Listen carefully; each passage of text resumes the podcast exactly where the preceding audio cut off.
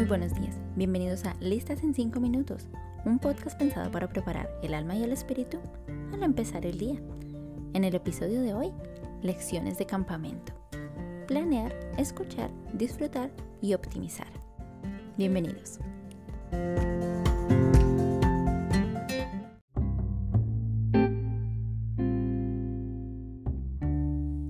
Por fin era lunes y había llegado el día de partir a un pequeño lago en el norte de Wisconsin, donde acamparíamos durante los próximos días. Y en palabras de mi host mom, el plan era aguantar lo más que pudiéramos, ya que era la primera vez desde el college que ellos acampaban con los niños. Y ahí estaba yo, estupefacta al ver toda la logística que se requiere para hacer un proyecto de estos. Vi cómo se debían empacar desde cucharas, platos, pasando por almohadas y bolsas de dormir, hasta una pequeña estufa con gas en caso de que necesitáramos cocinar algo rápido para los tres pequeños. El empacado duró alrededor de cuatro horas y se necesitó una minivan y un carro pequeño para llevar todo lo que requeríamos, incluyendo la comida y las tiendas para los cuatro días que habíamos planeado, mientras con lista en mano, mi host mom verificaba que no faltara nada. Sin duda alguna, planear era un punto de partida clave. Luego de casi dos horas de camino, llegamos, y allí aprendí la segunda lección, escuchar. Al encontrarnos en medio de la nada, con ninguna de las comodidades ofrecidas por una casa, era indispensable tener a alguien al lado que supiera qué hacer primero. Prácticamente debíamos, como en la época de los nómadas, montar nuestro hogar temporal en medio de un bosque desconocido.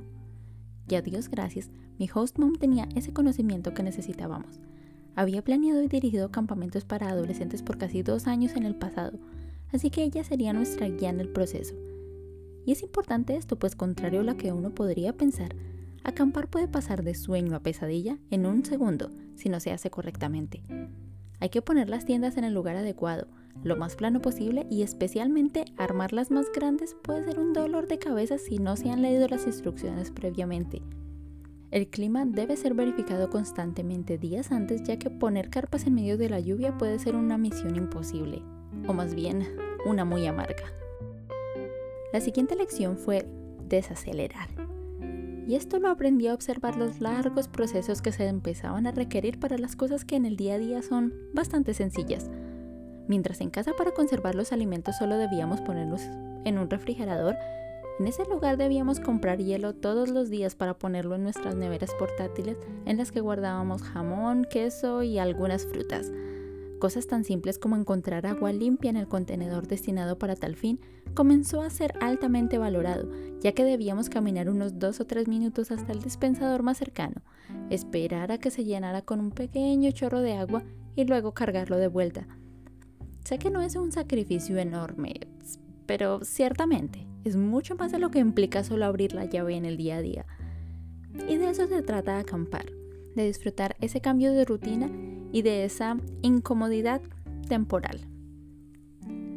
Una lección más la encontré al momento de lavar los platos. Vivir afuera implica austeridad y eficiencia en recursos. Así que con curiosidad indagué en el proceso que mi host mom nos explicaba para esto. Necesitábamos cuatro baldes de agua. El primero con agua limpia en el cual íbamos a deshacernos de los grandes residuos de comida. El segundo con jabón biodegradable para, por supuesto, jabonar los trastes, el tercero con cloro para el primer enjuague y por último uno con agua completamente limpia para el enjuague final.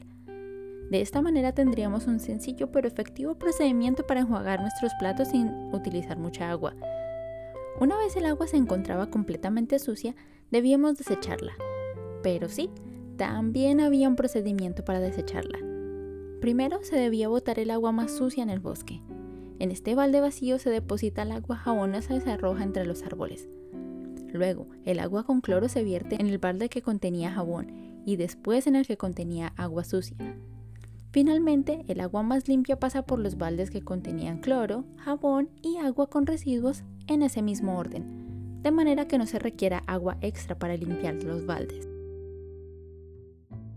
De la misma manera, pensando en la temporalidad de la vida, creo que también necesitamos estas cuatro lecciones.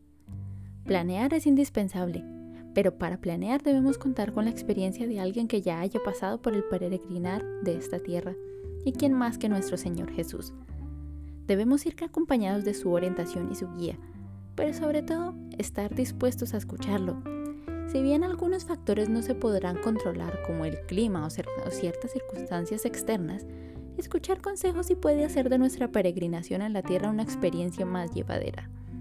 También es importante que aprendamos a apreciar las cosas simples que esta experiencia nos ofrece, pues así como acampar no se trata de las comodidades que se tengan, ya que es temporal, la vida tampoco se trata de acumular. Así que la felicidad se encuentra en esas pequeñas cosas que nos son suministradas día a día. Por último, ser eficiente con los recursos es esencial en este pequeño paseo llamado vida.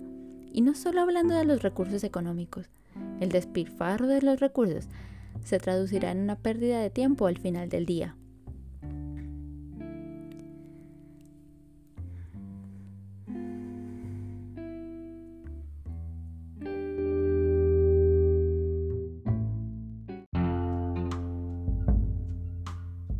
Amigos, así hemos llegado al final de este episodio. Muchas gracias por escucharme.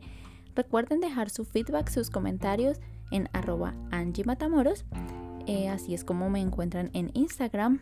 Y nos vemos en un próximo episodio con la parte 2 de estas lecciones de campamento. Muchas gracias.